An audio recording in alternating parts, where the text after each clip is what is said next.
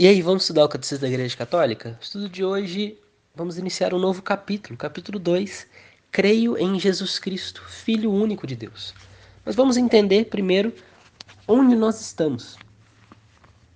Estamos na segunda sessão, a profissão de fé, os símbolos de fé, ou seja, o símbolo dos apóstolos. Primeiro capítulo, nós estudamos Creio em Deus Pai. O início da oração do creio o símbolo dos apóstolos. Creio em Deus Pai Todo-Poderoso, Criador do céu e da terra.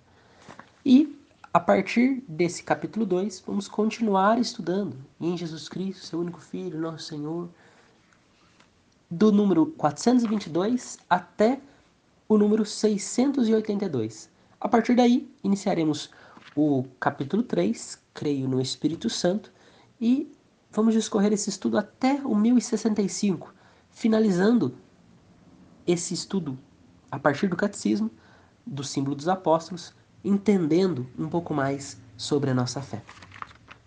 Como subtópico desse primeiro desse capítulo 2, subtópico introdutório, a boa nova, Deus enviou seu filho.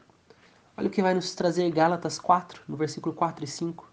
Quando se completou o tempo previsto, Deus enviou seu filho, nascido de mulher, nascido sujeito à lei, para resgatar os que eram sujeitos à lei e todos recebermos a dignidade de filhos.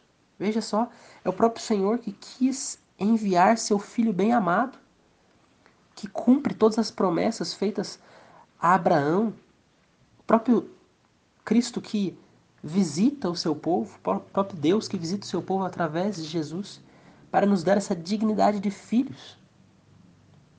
Ele enviou o seu filho bem amado. Cremos e confessamos então, número 423, que Jesus de Nazaré, nascido judeu de uma filha de Israel, em Belém, no tempo de Herodes Magno e do imperador César Augusto, carpinteiro de profissão, morto e crucificado em Jerusalém, sobre o procurador Pôncio Pilatos, durante o reinado do imperador Tibério, é filho eterno de Deus feito homem. Filho eterno não é somente filho no momento em que ele esteve na terra. Vindo de Deus, João 13, nascido do céu, João 3, veio na carne.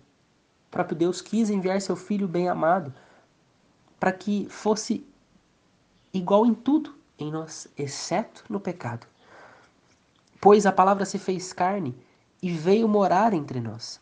Nós vimos a sua glória, glória, glória que recebe do, do seu Pai como filho único, cheio de graça e de verdade.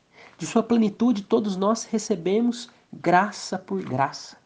É pela plenitude do Senhor que nós recebemos essas graças. Finalizando então essa introdução, movidos pela graça do Espírito Santo e atraídos pelo Pai, cremos e confessamos acerca de Jesus. Tu és o Cristo, o Filho de Deus vivo. Foi sobre a rocha dessa fé, confessada por São Pedro, que Cristo construiu sua igreja. Que nós possamos realmente, junto com São Pedro, confessar. Confessar nesse dia de hoje, rezar com isso, Tu és o Cristo, o Filho de Deus vivo.